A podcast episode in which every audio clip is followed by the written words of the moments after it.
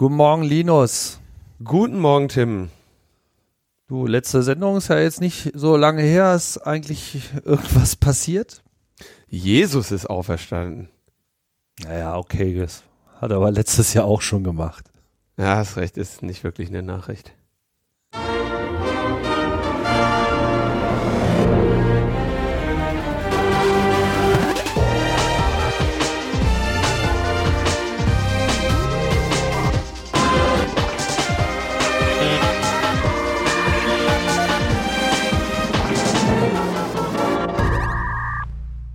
Logbuch Netzpolitik Nummer 298, jetzt hätte ich mich fast verplappert, vom 24. April 2019. Und das heißt, ähm, was heißt denn das eigentlich? Das heißt, dass wir auf die 300 zu rasen. Und wir hatten schon so ein bisschen Terminprobleme und uns äh, schon ein wenig Angst gehabt, ob wir denn überhaupt alle Sendungen zusammenbekommen. Aber danach sieht's jetzt aus. Ja, das äh, Sendungen zusammenbekommen kriegen wir hin. Äh, die 300 zusammenzubekommen ist äh, gestaltet sich tatsächlich unerwartet etwas schwieriger, als äh, wir es erwartet haben. Es ist nämlich leider ein Gast abgesprungen, sodass wir jetzt auch noch nicht mit unseren Sendungsgästen angeben können. Mhm, das ist schade. Ähm, auch, dass, dass du, mein lieber Tim, jetzt irgendwie in Spanien wohnst, erleichtert die Vorbereitungen nicht, aber sie sind im vollen Gange. Ja. Insofern, wir sind nicht, wir sind nicht, äh, wir langweilen uns hier auf jeden Fall nicht. Das stimmt. Genau. Und es sind natürlich auch noch Tickets zu haben für die Veranstaltung. Da dürft ihr euch gerne noch ein wenig bedienen. Ja, ähm, genau, Veranstaltung am 4. Mai in Berlin im Babylon, eh, also in der gleichen Location wie auch schon die LMP 256. Und äh, wollen wir denn schon mal was vom, vom Vorprogramm wenigstens erzählen? Ja, das können wir, glaube ich, äh, mal sagen, weil da könnten wir eure Mithilfe gebrauchen. Genau, denn es wird als Vorprogramm geben eine Game Show, die euch allen sicherlich bekannt ist als das Familienduell. Familienduell, das lief, das, ich fand das immer ganz geil. Hast du immer geguckt früher? Der, das, äh, also als ich noch Fernsehen, Fernsehsüchtig war? als ich, als, nee, ich habe ich hab nie besonders viel ferngesehen, aber äh, das habe ich schon manchmal irgendwie nach der Schule oder so geguckt. Ich glaube, das lief um zwölf oder so. Kann auch sein, dass ich da ein bisschen früher aus der Schule zurückgekommen bin. Als du gerade wieder rausgeworfen wurdest. Ähm, mit Werner Schulze Erde. 100 Leute haben wir gefragt. Nennen Sie etwas, das in einen Picknickkorb gehört. Stefan meint ein Brötchen. Meinten auch. Du, du. Ach, großartig, immer das Gleiche. so, so, so eine schöne Rituale, wie, wie eigentlich hier bei Logbuch Netzpolitik. Ähm, ne, irgendwie Einfache Regeln, ein einfache Grundrecht, Fragen. das noch nicht eingeschränkt wurde. Genau. Das heißt, wir werden euch ein wenig beteiligen jetzt im Vorfeld, denn wir müssen ja auch noch 100 Leute befragen für jede Frage und dann werden wir schauen, wie da so die Ergebnisse sind, welche Fragen wir dann letzten Endes davon auswählen. Wenn ihr uns also auf äh, Twitter folgt, Watch That Space, da werden wir das dann äh, eintüten, beziehungsweise hier auch in die Shownotes äh, noch reinkippen, wenn es denn online ist. Das sollte jetzt nicht mehr so lange dauern. Ja, und dann hoffen wir, dass das ein, ein lustiger Auftakt äh, wird. Und ja, dann in der Folge wollen wir euch natürlich wieder mit einer speziellen Sendung vom Logbuch äh, beglücken und äh, auch ein wenig in Interaktion treten mit euch. Und euch die Gelegenheit geben, mal ein paar Fragen zu fragen, die euch vielleicht schon immer auf dem Herzen äh, brannten oder vielleicht euch jetzt erst gekommen sind, wo euch die Ge- Gelegenheit gegeben wird. Genau, und so äh, im Wesentlichen wollen wir diese Veranstaltung äh, durchführen. Und wir haben auch ähm, oder werden dann auch für äh, Pausen sorgen. Ihr könnt auch früh kommen, 17.30 Uhr ist Einlass und äh, andere Hörerinnen und Hörer treffen und kennenlernen. Denn diese Leute haben was mit euch gemeinsam. Die finden eine bestimmte Sendung gut. Und wer solche Sendungen gut findet, kann kein schlechter Mensch sein. Das ist eigentlich der per perfekte Datingort, oder? der perfekte Datingort. Power Dating. Äh, Political Speed Dating auf jeden Fall. genau. Ich würde das nur, die, die, das mit dem äh, Familienduell noch mal ganz kurz äh, äh, klarziehen, weil, also wir sind einmal auf der Suche nach Fragen. Und die Fragen müssen eben welche sein. Bei Familienduell geht es nicht darum, dass man die richtige Antwort gibt, das wäre ja langweilig, sondern dass man die häufigste Antwort gibt. Also die Fragen, um die es da geht, äh, wenn ihr uns welche einreicht, sollten eben nicht irgendwie besonders knifflig sein, sondern eben immer so welche sein, wo, sie, wo, wo die Antwort nicht so ganz klar ist, wie dieses Beispiel mit dem, mit dem Picknickkorb. Ähm, wenn ihr da Empfehlungen an uns habt, gerne in die Kommentare über, ähm, über Twitter an äh, me-netzpolitik oder so. Und weil wir eben alle diese Fragen auch Leuten gezeigt haben müssen werden, gibt es eben eine Seite, wo die Fragen dann euch gestellt werden, wo ihr eure Antworten mit eintüten könnt. Und die wird online sein unter duell.logbuch-netzpolitik.de. Also da vorbeizuschauen lohnt sich auch. Und da bitten wir euch dann eben einfach die Fragen zu beantworten, die euch dort gestellt werden, damit wir äh, dann am 4. Mai sagen können, 100 Hörer haben wir gefragt. und genau, dann geht es irgendwie weiter. Genau, und die oder? Fragen sind dann im Wesentlichen in, in einen von zwei äh, Koloriten, nämlich das eine sollen äh, Fragen sein, die sich im weiteren Sinne um netzpolitische Fragestellungen drehen und andere um podcastpolitische Fragestellungen. Denn das sind ja unsere äh, unsere äh, Kernthemen hier. Also ich denke, ihr, ihr wisst, worum es geht. Es gibt eine, einen Reichtum an wunderschönen, witzigen Zusammenschnitten von äh, Familienduellfragen und äh, Fails und so. Ich find, ich fand das immer ein ganz, ganz nettes Sendungskonzept. Ja, so viel dazu. Kommen wir, glaube ich, zum, zum Feedback, oder? Können wir machen. Was haben wir denn? Ja, ich habe in der letzten Sendung gesagt, dass ich mir nicht vorstellen kann, dass wir gläubige Hörerinnen oder Hörer haben. Weit gefehlt. Äh, da kamen mehrere Kommentare auf Twitter und in den Sendungskommentaren. Äh, da nehme ich nur mal ein Beispiel von Lordium. Lordium schrieb uns zu eurer Frage, ob ihr religiöse Zuhörerinnen habt. Ja, habt ihr aber immer weiter mit den Witzen, vor allem wenn sie nicht einfach nur auf Klischees und Vorurteile abziehen. Zu eurer allgemeinen Bildung. In vielen Religionen ist es sogar durchaus Teil der Tradition. Zum Beispiel im Christentum das Osterlachen aus dem Mittelalter, wodurch aus sehr deftige Witze von der Kanzel aus erzählt wurden.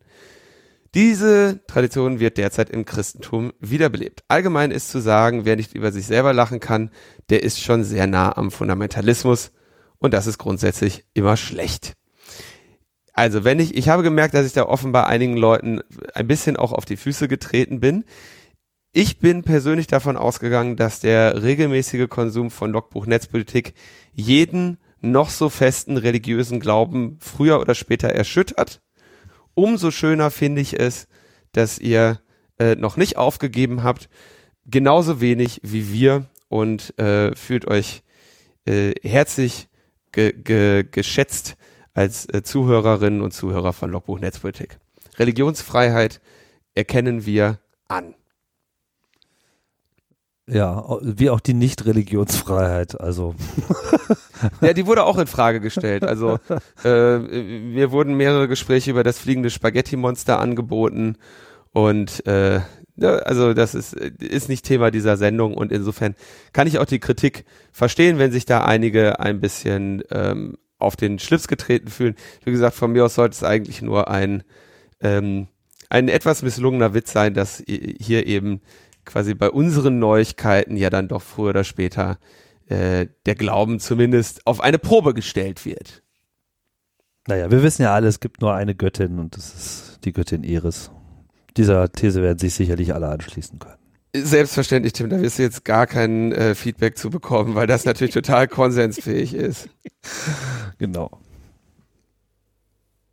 Konsensfähig ist auch, dass wir gerne 5G hätten. Oh, ja, also vielleicht, ne? Ich weiß nicht. Eigentlich wollen wir ja alle nur Netz. Und ob da nun 4G oder 3G oder was auch immer draufsteht, ist ja eigentlich irgendwie ziemlich egal. Und so ein 2G wird mir reichen. also, wenn, wenn, wenn denn das auch immer erstmal alles da wäre. Ich meine, es ist ja nicht so, dass jetzt irgendwie alle so, oh, immer nur 4G, voll langweilig und so, gib mal 5. Ne? Sondern die Leute sind ja schon froh, wenn sie drei haben. Ja. Und äh, das, das ist halt nun mal äh, dieser Zustand. Es wird einem ja immer wieder gewahr, wenn man so wie ich äh, sich jetzt mal so längere Zeit im Ausland aufhält, wie schlimm es ist. Also so dieses Problem mit, ich habe kein Netz, ist kein Gefühl, was ich hier bisher gehabt habe in den letzten drei Monaten in Barcelona. Das ist einfach so, das ist ein Gefühl, was nicht, nicht existiert.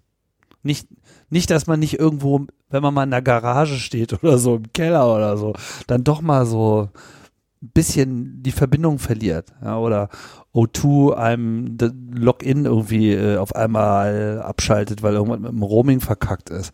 Kann ja alles passieren. Aber so generell gibt's einfach immer Netz, egal ob du oben auf dem Berg stehst oder irgendwo am Strand stehst. Ja, Tim ist gut. Ich weiß. Egal. Schön, danke, toll. Toll. Nur um das mal klar zu machen, weil man gewöhnt sich ja, an sowas auch, ne? Und man gewöhnt sich daran, also so, den Deutschen erkennst du daran, dass er das Telefon einfach so ein bisschen höher hält. Der neue deutsche Gruß. Halt dir doch mal das Telefon hoch. Ich hab hier kein Netz.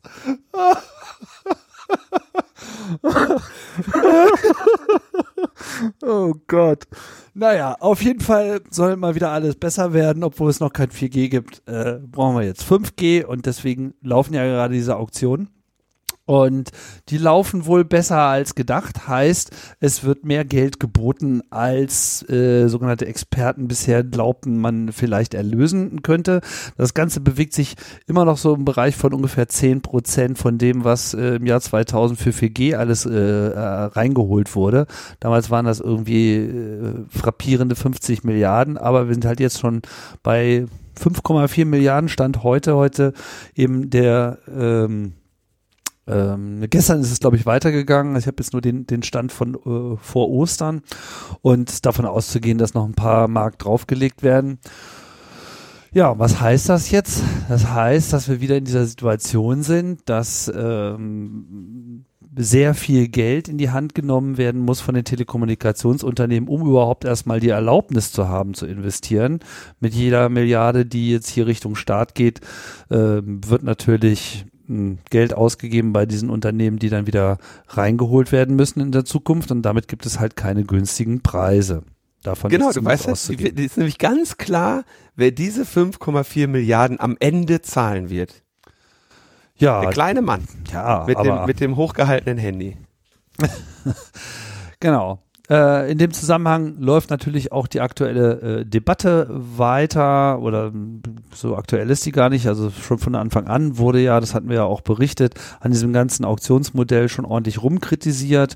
Äh, unter anderem, dass halt hier äh, das ganze Auktionsdesign dahingehend schon falsch ist, weil die Anforderungen einfach zu niedrig sind, man sich äh, beim Ausbau, bei dem erforderlichen Ausbau immer noch an Haushalten orientiert und nicht etwa an der Fläche weil es ja immer wichtig ist, dass man unbedingt äh, zu Hause äh, Mobilfunk hat, weil Mobilfunk ja nicht mobil ist oder so, weiß ich nicht so ganz genau, aber wir diese Löcher dann immer genau dann beklagen, wenn wir eben nicht zu Hause sind. Naja, also ähm, bleibt abzuwarten, was, wie sich das hier ähm, weiter entwickeln wird andere Kritiker meinen ja auch noch, man, es wäre jetzt auch ein Fehler, diese Einnahmen nicht dann wiederum, wie es wohl geplant ist, ins Breitbandnetz zu investieren. Das kann ich nicht so ganz nachvollziehen, weil wer sich schon mal mit 5G beschäftigt hat, also klar, schnelle Übertragung über die Luft, alles schön und gut, aber das funktioniert eben auch nur auf kurzen Distanzen und irgendwie muss man ja dann diese schnellen Geschwindigkeiten, die man dann äh, da erzielen kann, auch schnell in das eigentliche Netz bekommen. Führen. Also wird man an einem gut ausgebauten Glasfasernetz ohnehin nicht äh, wegkommen. Das ist alles kein, kein unmittelbarer Widerspruch. Also die Diskussion wird weiterhin etwas schräg geführt. Ähm, zum jetzigen Zeitpunkt können wir jetzt eh nicht mehr sehr viel machen. Die Auktion wird jetzt so durchlaufen. Wir werden dann sehen, wer den Zuschlag bekommt. Ich glaube, da werden relativ wenig Überraschungen dabei sein. Ähm, könnte vielleicht spannend werden, was so Betriebslizenzen betrifft, weil große Unternehmen, äh, ich weiß nicht mal ganz genau, wer es war, war das Siemens oder irgendein, irgendein großes deutsches Unternehmen hat sich auch um, oder VW, ich weiß nicht mehr so ganz genau, äh, auch um eine eigene Lizenz äh, bemüht, um sozusagen für das eigene Unternehmen auf den eigenen Geländen direkt selber 5G anbieten zu können und da nicht über einen Provider gehen zu müssen. Ich weiß nicht ganz genau, wie das ausgegangen ist, wir werden es sehen. In dem Zusammenhang wird natürlich auch der Streit um Huawei weitergeführt. Die Briten haben jetzt so ein bisschen halbherzig äh, da eine Teilentscheidung gefällt und sind der Meinung, na ja, Huawei äh, ist ja wohl irgendwie böse und deswegen können wir die jetzt nicht in unser 5G-Netz lassen, so ohne weiteres. Also haben sie jetzt so einen Beschluss gefasst mit, naja, wir lassen sie nicht in den Core, aber äh, in dem Non-Core-Bereich könnte man sie unter Auflagen ja zulassen. Non-Core, haben Sie Non-Core gesagt? Ja, ja. Was Damit meinen die äh, wahrscheinlich das RAN, das Radio Access Network. Ähm, also den, ich meine, das ist eine, das ist eine Entscheidung, die man wahrscheinlich auf diese Weise irgendwie äh, treffen kann, aber äh, es ist also noch auf die Gefahr, mich zu wiederholen. Wir haben Huawei-Komponenten in den 2G, 3G und 4G-Netzen. Ja, es ist sehr interessant, sich jetzt ausgerechnet bei 5G darüber Gedanken zu machen. Ähm, zweitens, der spannende Teil der, dieser der Zusammenarbeit ist auch viel eher die Integration, ja, dass du also diese, äh, wenn du jetzt sagst, Huawei ist jetzt kein vertrauenswürdiges, kein vertrauenswürdiger Zulieferer oder so, dann ist dein Problem, dass du, dass du denen dadurch, dass du ihren Kram betreibst, der kommt ja nicht ohne Support oder so. Du arbeitest ja quasi mit deren Teams zusammen dabei, dieses Ding in Betrieb zu nehmen. Und dabei bekommen die natürlich relativ äh, große Einblicke da rein, wie dein, äh, dein, dein Netzwerk Topologie ist, wie die Sachen konfiguriert sind, die kommen auch nicht umhin, das eine oder andere Passwort äh, äh, zu kennen oder so. Ne? Die üblicherweise ist die Zusammenarbeit so der Gestalt, dass dein, dass du eine äh, im Prinzip vor Ort so eine Art Dienstleistungsunternehmen hast, was dieser Hersteller unterhält, was weiß ich. In dem Fall würde das dann wahrscheinlich sowas wie Huawei Services oder so heißen. Ich nehme das jetzt als generische Beispiele. Und ähm, mit denen arbeitest du dann zusammen in der Planung, im Testing und so weiter. Und natürlich haben die sehr detaillierte Einblicke in deinen äh, in deinen Netzgefüge, in deinen Netzaufbau. Natürlich sind das aber auch eisenhart deutsche Unternehmen. Das sind in der Regel GmbHs. Ja, weil du quasi als diese, dieses große Zuliefererunternehmen unterhält dann eben in den jeweiligen Ländern äh, in der Regel in der Stadt des Mobilfunknetzes, das sie da be beliefern, eine GmbH, die im Prinzip einfach der deutsche Ansprechpartner ist, damit die nach deutschem Recht, unter deutschen Besteuerung und so weiter ähm, vernünftig agieren können, während diese GmbH dann eben sich um den ganzen Kram, was weiß ich, Import, Export, China und so weiter kümmert. Ja. Und das wäre im Prinzip, da würde dein, da würde dein Misstrauen anfallen. Und da bin ich mir gar nicht so sicher, ob das so einen riesigen Unterschied macht, wo du die drin hast oder nicht, ob die jetzt im Chor sind oder im Rahn oder was auch immer. Also ich bin da ja nach wie vor sehr, sehr skeptisch. Ja, ich denke, das sind halt auch alles im Wesentlichen Ausreden. Äh, Großbritannien steht hier äh, einfach unter Druck von den USA, beziehungsweise von auch den anderen leicht latent paranoid abgedrehten Teilnehmern dieser Five Eyes Konstellation. Da ist äh, vor allem Australien so ein bisschen auch aus dem Leim gegangen in den letzten Jahren. Es nimmt alles auch keinen guten Weg mit der Politik da unten.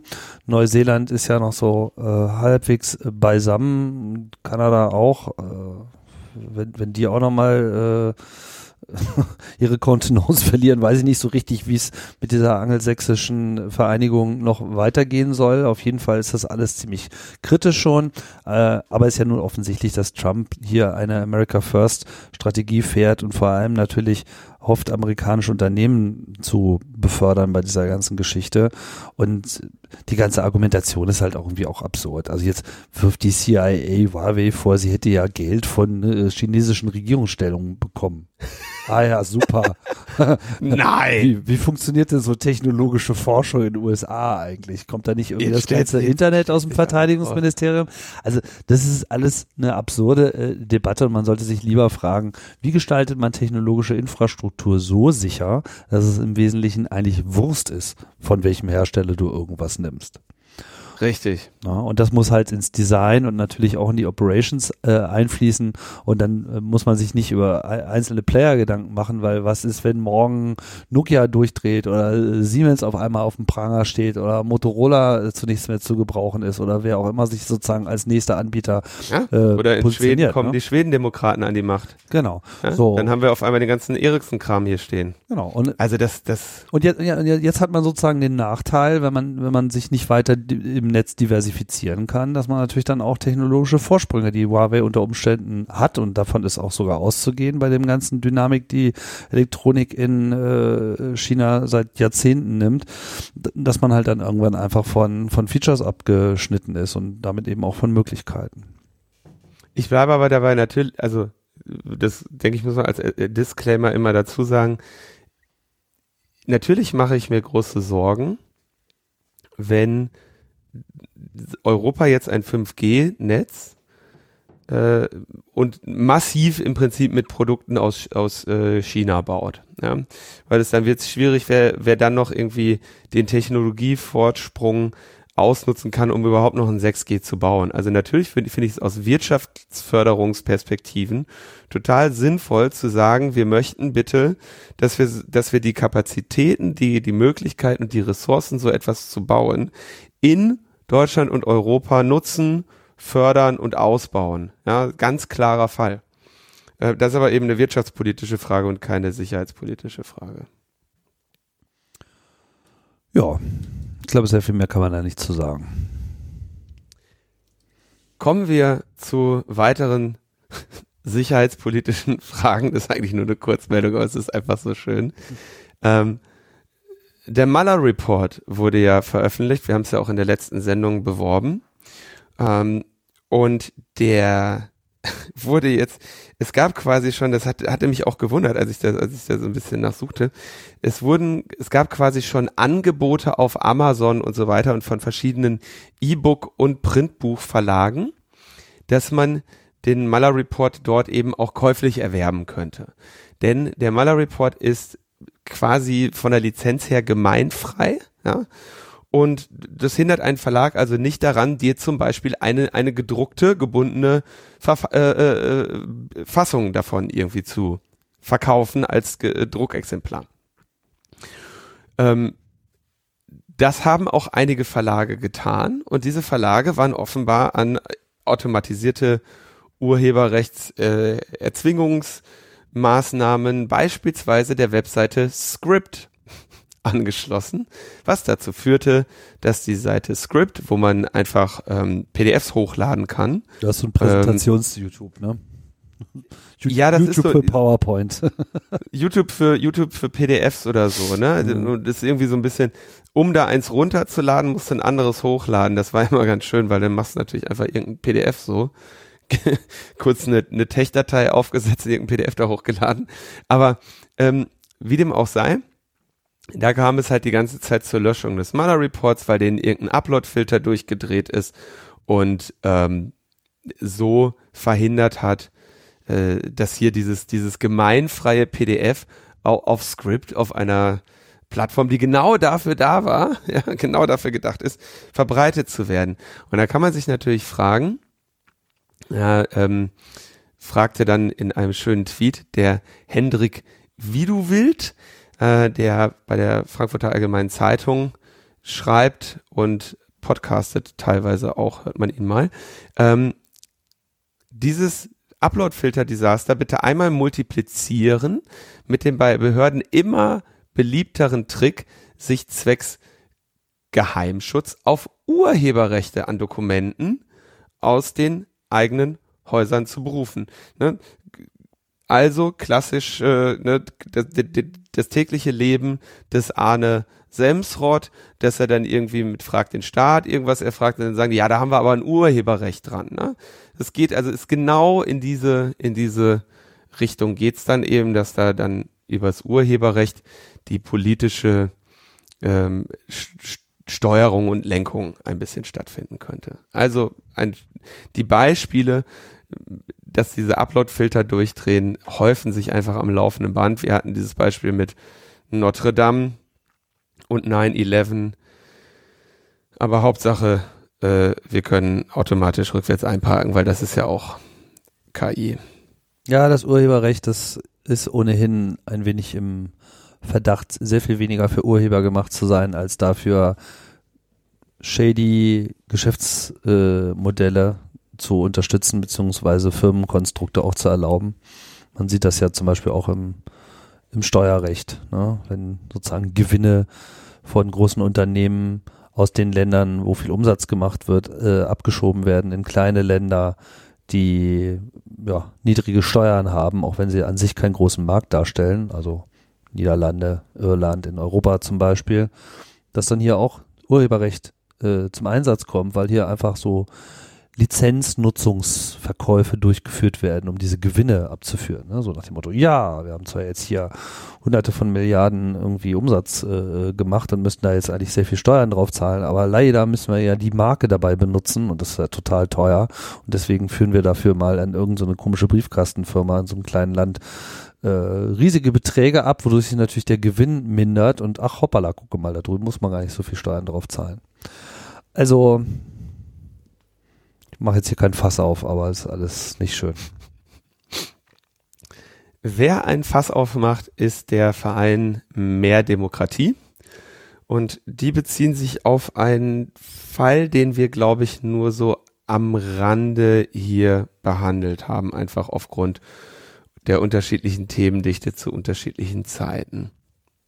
Und zwar wurde in einem ja, viel beachteten Urteil der Organisation ATTAC per Bescheid, äh, Entscheid des Bundesfinanzhofs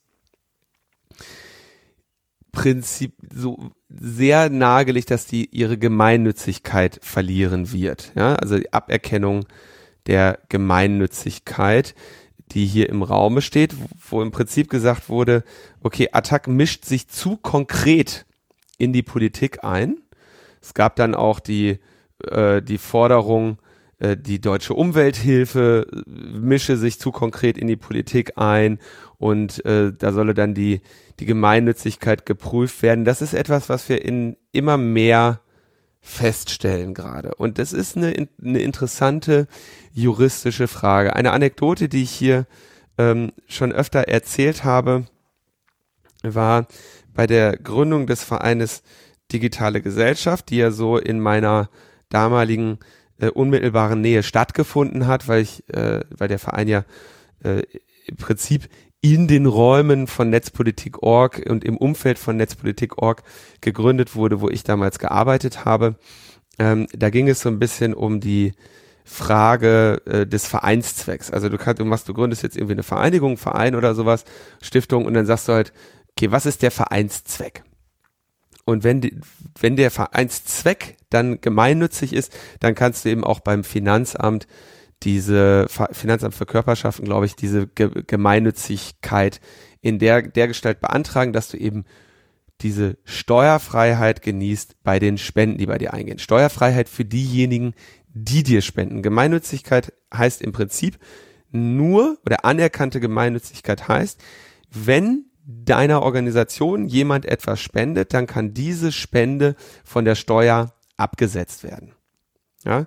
Ähm, wenn ich also an, jetzt muss ich mal gucken, äh, im Chaos Computer Club gibt es einige ähm, ERFAs, also Erfahrungsaustauschkreise, Vereine vor Ort, die den Gemeinnützigkeitsstatus haben. Das heißt, wenn ich an diese Erfass spende, dann kann ich das, kann ich eine Spendenbescheinigung in meine Steuererklärung aufnehmen und diese Spende als Ausgabe, quasi gewinnmindernde Ausgabe in meiner Steuererklärung vollständig geltend machen.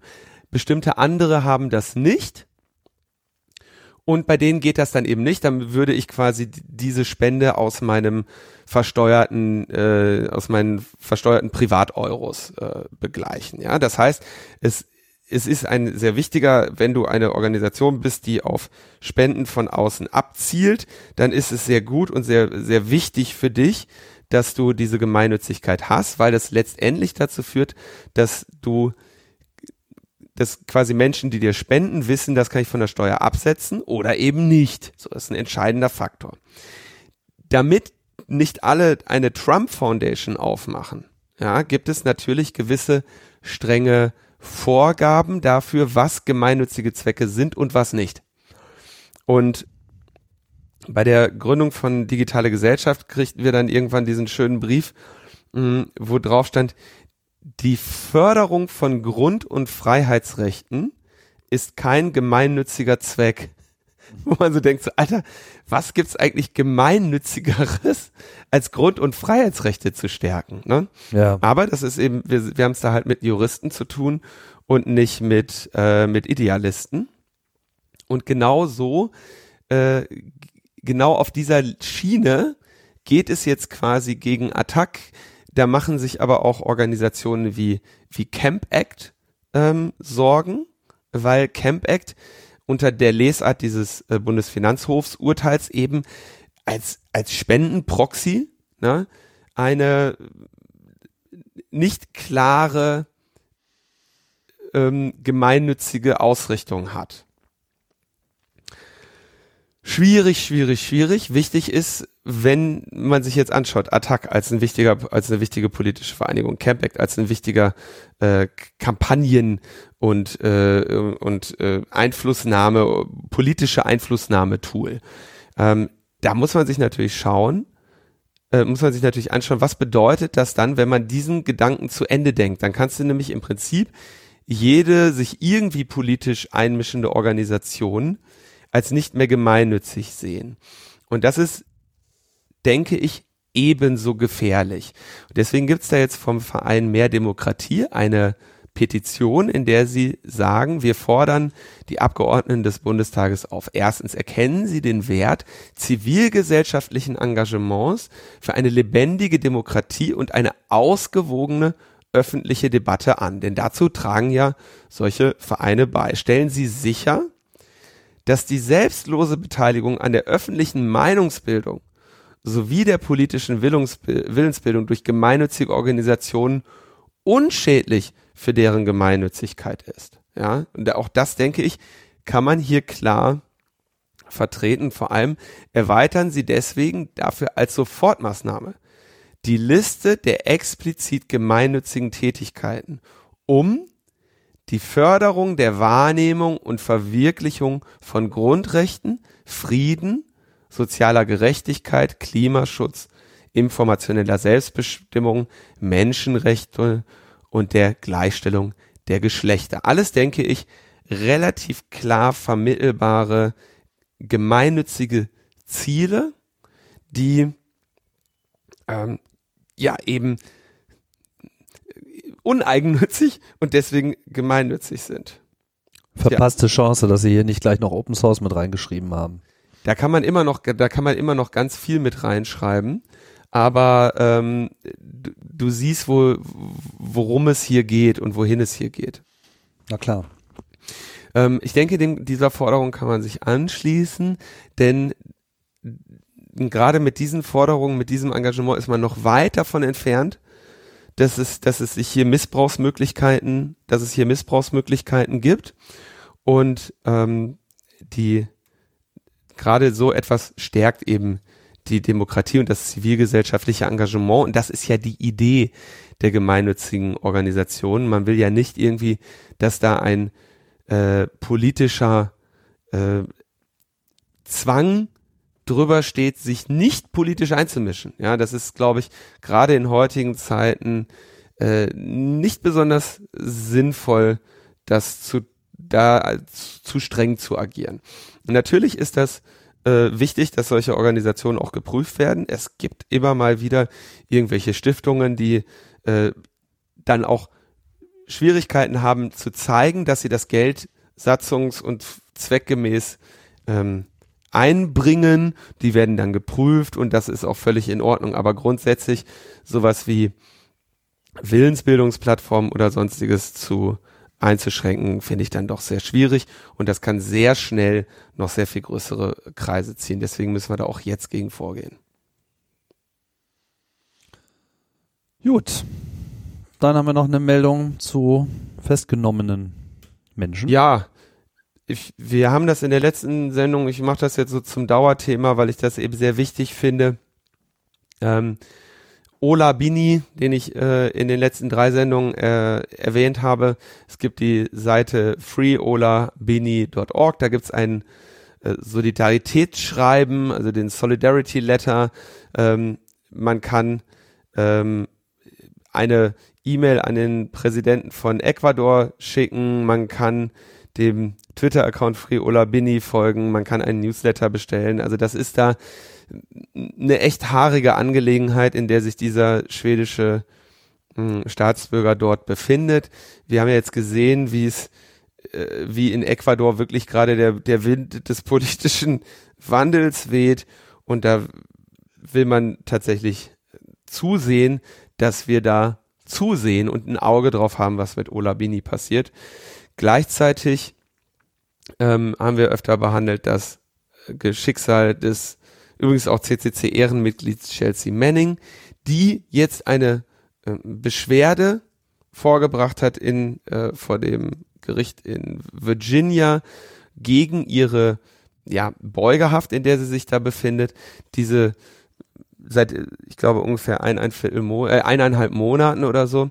In der wurde aber ihre, ihr Widerspruch, wo ihr Widerspruch wird nicht stattgegeben. Sie muss weiter in Haft bleiben. Seit dem 8. März ist sie in Haft, also seit anderthalb Monaten, ähm, weil sie eben sagt, sie hat keinen Anlass, dieser Grand Jury gegenüberzutreten. Das sieht die Grand Jury eben anders und das Gericht versucht das eben, eben dazu ähm, durch Beugehaft zu erzwingen. Es geht dabei um ein Verfahren gegen Julian Assange, ähm, wo wir ja jetzt auch natürlich die größeren Zusammenhänge kennen, wenn wir an das Auslieferungsgesuch denken, was die USA da anstreben. Und es ist eigentlich auch, wir haben ja unterschiedlich, also meistens, wenn man sich, wenn man sich richtig bemüht, ausgewogen über ein Thema zu äh, sprechen, dann kommen die Leute, die sich beschweren. Und so ist es immer, wenn wir über Julian Assange reden. Ähm, es ist natürlich nicht zu, nicht zu verheimlichen und äh, uns nicht entgangen, dass die USA einerseits sagen, hier, wir beschuldigen den Julian Assange, er hätte, er hat erfolglos ähm, angeboten, ein Passwort zu knacken und deswegen wollen wir den jetzt sofort ausliefern wegen Verschwörung, während wir an anderer Stelle uns anschauen, wir haben zehn deutliche Anhaltspunkte, dass US-Präsident Donald Trump bemüht war, mit den Russen zusammenzuarbeiten und sich mit denen äh, zu auseinanderzusetzen. Wir, wir haben außerdem Anhaltspunkte, dass er bemüht war, äh, Obstruction of Justice zu begehen, also die Behinderung der Justiz ja, durch das Feuern von Maller, durch äh, irgendwelche, durch das Nahelegen von Falschaussagen und das immer nur contained wurde von seinen Mitarbeitern, die gesagt haben, nee, das mache ich einfach nicht die Akte nehme ich wieder von dem Tisch runter und hoffe, dass er das vergessen hat, wenn er den nächsten Tweet gesehen hat. Und so verhindert haben, dass er aktiv, dass er tatsächlich Obstruction of Justice begehen konnte, obwohl er es wollte. Das ist natürlich schon ein interessanter Punkt, dass Julian Assange nur für das Angebot, ein Passwort zu knacken, hier jetzt ausgeliefert werden soll. Und da wird natürlich noch viel mehr kommen. Und äh, gleichzeitig, man sagt, naja, hier der Donald Trump, der hat zwar zehn Anläufe unternommen, aber es ist ihm ja nie geglückt, ähm, insofern, äh, sorry. Ja. Das ist äh, die zweierlei Maß, mit denen da gemessen wird, können wir, können wir sehen. Und gerade Ola Bini und Chelsea Manning sind wirklich die letzten, die da unters Rad kommen sollen und gegen die Auslieferung Julian Assanges haben wir uns ja auch immer wieder streng ausgesprochen. Also da müssen, gehören eure Augen hin. Da geht es jetzt darum, die Freiheit und die Pressefreiheit zu verteidigen. Hast du auch diesen schönen Artikel gelesen von den Botschaftsmitarbeitern, die so über Julian Assange berichtet haben? So was er da so getrieben haben soll? Ja, aber das, das, äh, das, das sehe ich auch so ein bisschen äh, als, als, als, als Nebelkerzen und Ablenkungsmanöver, dass diese, diese Assange-Situation da so zu boulevardisieren, ne? Ja, naja, ich meine, ich habe jetzt kein Problem, ob er da irgendwie Skateboard fährt oder was er da irgendwie macht oder ob er eine Hose anhat beim Podcasten. Das äh, haben wir ja auch nicht. Äh, ich fand es nur lustig, dass sie ihn El Juli genannt haben. Da waren sie ja nicht ganz so weit weg von uns. Julio. Das hat sich sowieso sehr gut gehalten. Also das mit dem Julio Sanchez, äh, das, das hören wir. War nicht die schlechteste Eingabe. Das war nicht die schlechteste. ja. LMP 300 haben wir jetzt schon angekündigt. Genau, helft uns bei der Vorbereitung des Familienduells unter duell.logbuch-netzpolitik.de. Ihr könnt euch über die Sendung informieren unter logbuch-netzpolitik-300 ausgeschrieben. Ähm, der Link für den Vorverkauf Pritix EU-LMP-LMP300. Ähm, wir freuen uns auf euren Besuch. Wir freuen uns, wenn ihr außerdem noch ein T-Shirt mitnehmt. Es gibt den nach Taz-Modell, den Standardpreis, den ermäßigten Preis und den politischen Preis. Ihr könnt im Prinzip bezahlen, was ihr möchtet. Und wir garantieren euch seit Wochen mit nichts anderem beschäftigt zu sein, als euch da gute Unterhaltung und gutes Brain Food zu präsentieren, um mit euch diesen Abend zu feiern. Genau, und wir wollen ja auch äh, möglichst viele neue Hörerinnen und Hörer kennenlernen. Von daher gibt euch einen Ruck, da mal vorbeizuschauen. Es wird auf jeden Fall die Gelegenheit geben für ein kurzes Gespräch mit jedem, der sich uns, der sich an uns ran. Das, das, ist jetzt anstrengend. Traut sich ja nicht jeder. Worauf der Tim hinaus möchte, ist, wir werden am Ende auch eine so ein bisschen offene Fragen, was ihr immer schon mal fragen wolltet, mhm. Da könnt ihr euch dann, da wird's Prinzip, da muss es dann gar nicht um die Sendung gehen, da muss es vielleicht auch gar nicht um Netzpolitik gehen. Ähm, von mir, wenn, wenn interessant, würden wir da sogar so die klassischen Co-Referate erst äh, nach kurzer Zeit äh, niederschlagen. Nein, also ihr habt die, ihr habt die Gelegenheit, da einfach mal auch, wir wollen mit den Sendungen immer ein bisschen auf die auf die Metaperspektive, auf die Metaebene gehen und ähm, da interessiert uns auch euer Blick darauf. Also bereitet euch schon mal darauf vor, dass ihr, wenn ihr da eine Frage habt, die ihr schon immer mal stellen wolltet, ähm, keine Frage ist zu, zu naiv oder zu böse oder zu falsch, dann könnt ihr die mitbringen und seid darauf vorbereitet, dass ihr die am, im Laufe dieses Abends gerne in ein Mikrofon säuseln könnt und unter Umständen sogar eine freundliche Antwort von uns bekommt. Genau. Ansonsten haben wir auch einen Saalschutz. Bevor ihr fragt, äh, es wird wahrscheinlich kein Streaming geben, ähm, weil wir vermutlich auch keine Videoaufzeichnung machen. Ähm, von daher alles hochexklusiv an diesem Abend. Trotzdem, die Sendung wird natürlich in Audio aufgenommen und dann später hier auch im Podcast veröffentlicht. Also geht jetzt nichts komplett verloren. So sieht's aus. Und außerdem würden wir gerne noch darauf hinweisen, dass die Privacy, Pri Privacy, Privacy Week Stuttgart ähm, vom 17. bis 26.05. stattfindet in Stuttgart und durch die inzwischen achte No-Spy-Konferenz am 17.05. eröffnet wird. Am 25. und 26.05. gibt es dann noch eine IT-Security-Konferenz, die B-Sides in Stuttgart. Also da geht's richtig rund. Äh, eine ganze Privatsphäre-Woche in Stuttgart. Link dazu findet ihr bei uns in den Shownotes mit vielfältigen Events in Stuttgart. So. Und damit sind wir, glaube ich, am Ende angekommen. Total. Und können danken. Ich danke Margret, Hanno, Niklas und Michael. Genau. Und wir danken allen Spendern und Unterstützern und Ideenliefern, Kommentiererinnen und Kritikerinnen und was auch immer ihr alles tut. Macht weiter damit. Wir sehen uns in wenigen Tagen, hören wir uns schon wieder und dann sehen wir uns hoffentlich in Berlin am 4. Mai. Bis dann. Ciao, ciao.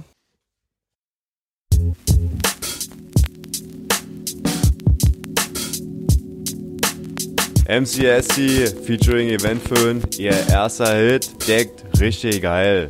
Mach ich mit meinen Kumpels Bock richtig geil. High Anschluss, richtig geil. Bin ich Eventphone Alter, richtig geil. High Kurslanger Leitung, richtig geil. Deckt over IP-Seig, richtig geil. High korrektes Kabelnetz, richtig geil. Korrekt, deckt, gefällt mal jetzt ab. Ich sag korrekt, deckt, gefällt mal, geht ab. Hier deckt, korrekt, gefällt mal, geht ab. Es gefällt mir so, es funkt einfach so. Ich und meine Pockies, richtig geil. Ich und keine Pockies, auch richtig geil. Hack ich zu Hause Code, richtig geil. Ist zu Hause alles klaut. Oh, richtig geil. Ist Kongress und Camp, ist richtig geil. Ist irgendwas zu Ostern, ist auch richtig geil. Bin ich mal im Urlaub, richtig geil. Mach ich deckt im Hotel, Alter, richtig geil. Ich sag deckt, korrekt, gefällt mir jetzt ab. Ich sag deckt ist korrekt, gefällt mir jetzt ab. Ich sag deckt ist korrekt, gefällt mir geht ab. Nimm ab, nimm ab, nimm endlich ab, ja.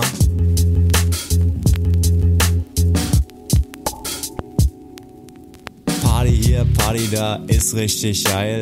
Party Operation Center, richtig geil. Hackig Software, ist richtig geil. Hacken für die User, auch richtig geil. Ich und ein fetter Server, richtig geil.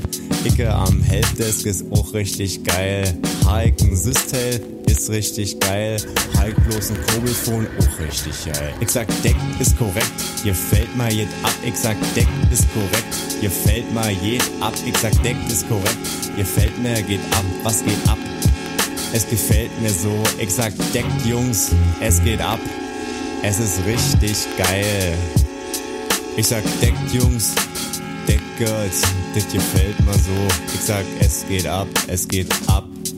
Es ist richtig geil. Ich sag es geht ab. Hike Shitty Shifts, richtig geil. 6000 User, richtig geil. Auf Wikipedia gelöscht, trotzdem geil. Läuft GSM, richtig geil. Läuft ZIP noch dazu, mega geil. Gute Infrastructure, ich sag richtig geil. Unsere User schlecht drauf, richtig geil. Sind unsere User gut drauf, richtig geil. Sag deckt, korrekt, gefällt mir jetzt ab. Sag deckt ist korrekt, gefällt mir jetzt ab, Girls. Deckt, korrekt, gefällt mir jetzt ab. Ich sag mal so, ähm, ja. Deckt, korrekt, ähm, gefällt mir, das äh, geht ab. Deckt ist korrekt, ja. Ich sag mal, deckt, ja.